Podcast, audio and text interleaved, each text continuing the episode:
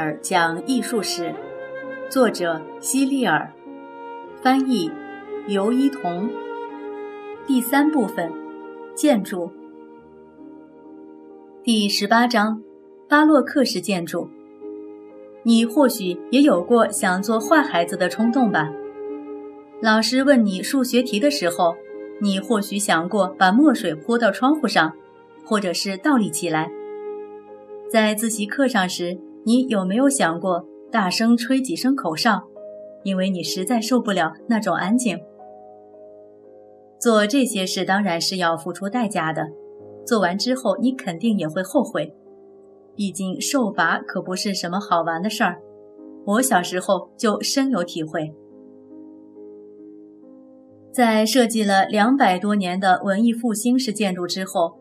意大利的建筑师们大概也产生了一种做坏孩子的心态，他们厌倦了严格遵守修建各种文艺复兴式建筑的规矩，认为这些规矩束缚了他们自己的想法。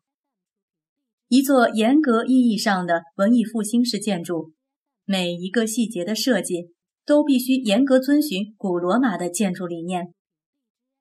从此，在文艺复兴式建筑风格的基础上。衍生了一种全新的建筑风格，这就是巴洛克风格。这种风格的特点就是完全不受原来的建筑风格的制约。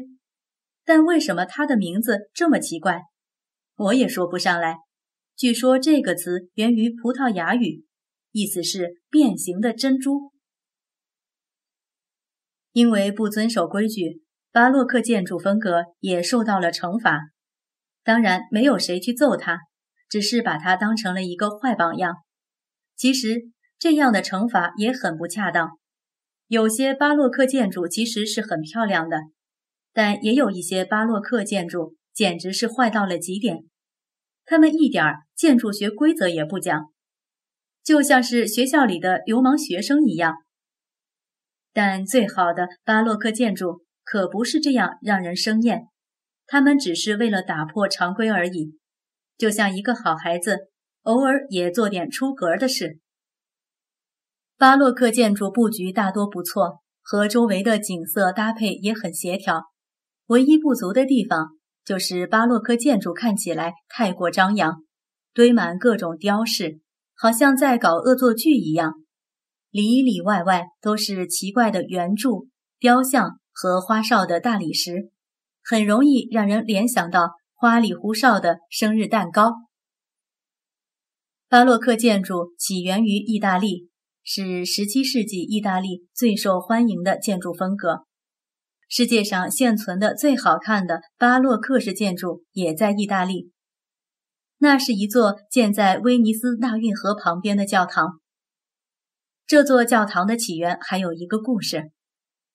当时的威尼斯。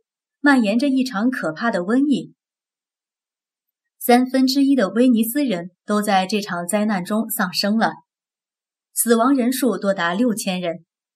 瘟疫过后，活下来的人们都为自己能够幸免于难而感恩，因此修建了这座漂亮的巴洛克式教堂，并命名为安康圣母教堂。安康圣母教堂呈希腊十字形。正中央有一个大型圆顶，东侧的高塔顶上还有一个小圆顶。为了使圆顶更加稳固，建筑师还设计了螺旋形的扶墙支撑圆顶。整座教堂上到处都是雕像和螺旋形的扶墙，看起来满满当当的。不过，从教堂通向下面运河的阶梯十分漂亮，也值得仔细欣赏一番。假如你站在威尼斯水道之中，远远看去，安康圣母教堂简直就是一幅美丽的图画。花哨的巴洛克建筑传遍了整个意大利，还传播到了西班牙和葡萄牙。在西班牙，有一部分巴洛克建筑的装饰实在太过繁复张扬，你甚至会觉得那些建筑简直是疯子。不过，大部分西班牙的巴洛克建筑都很漂亮。但如果西班牙的阳光不是这样强烈的话，恐怕这些建筑看起来会逊色得多。阳光越强烈，似乎这些建筑能承载的装饰就越多。巴洛克式建筑风格还被西班牙人传播到了世界各地。罗马天主教教堂成立过一个组织，专门传播天主教。它和中世纪的修道士组织有点像，叫耶稣会，成员就是耶稣会信徒。他们走到哪里就在哪里建教堂，而他们修建的这些教堂大多是巴洛克式的。西班牙国王在17世纪的时候非常强大，他们到处殖民，以国王的名义占领了几乎整个南美和大部分北美地区。西班牙殖民者到哪里，耶稣会信徒就会跟到哪里，向印第安人传播基督教，为他们修建学校和教堂。很快，美洲的巴洛克教堂比整个西班牙的还要多。这些耶稣会信徒修建的教堂都很结实，尽管经历了多次的地震、各种社会变革，甚至长久失修，其中有很多仍一直保存到现在。由此我们可以知道，这些信徒们当初修建这些教堂一定费了很大的功夫。首先，他们教会印第安人西班牙语，或者自己学会印第安语。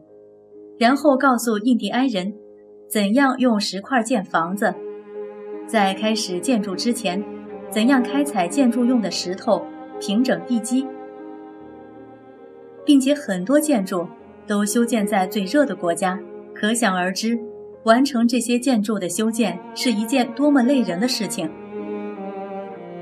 而墨西哥城的大教堂看起来和安康圣母教堂一点也不一样。不过这座教堂也是巴洛克式的，看到了吗？它上面也有非常多的装饰。